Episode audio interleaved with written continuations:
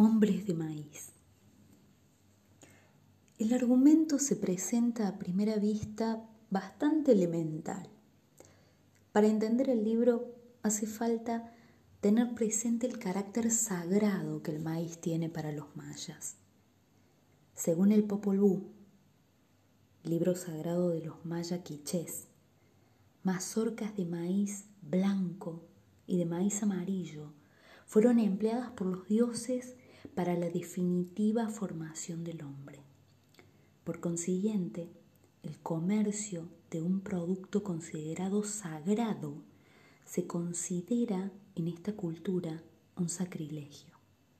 Naturalmente, este es sólo un pretexto del cual parte Miguel Ángel Asturias, el autor de este texto, para alcanzar, por un lado, la activa espiritualidad del mundo indígena y por el otro, para denunciar su condición miserable frente a la prepotencia del régimen constituido.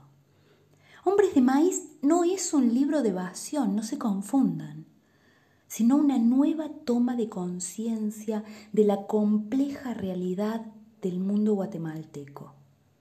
La dimensión de la naturaleza es la misma del hombre que vive contemporáneamente dos vidas, la de su pobre cuerpo miserable y otra, mucho más valedera, la de su nahualt.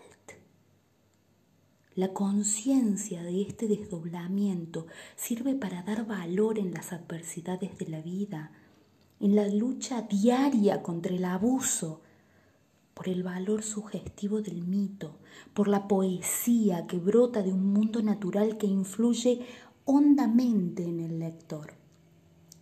La denuncia de Miguel Ángel Asturias asume categorías de mayor valor todavía.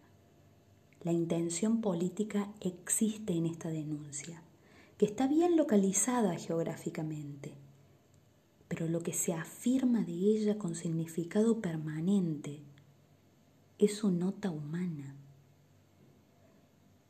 Ese considerar, ese considerar al hombre tan rico espiritualmente y tan mortificado por el atropello, por la violencia, nos mueve a reflexiones profundas en torno al significado que asumen tanto la vida como la muerte.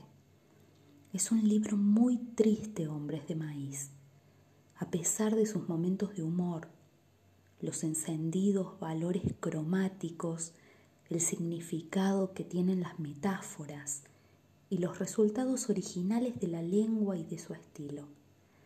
A través de esta desconcertante atmósfera se define en una dimensión cada vez más íntima el drama de un mundo, el mundo guatemalteco, en el que se representa en este libro el drama de toda América Latina.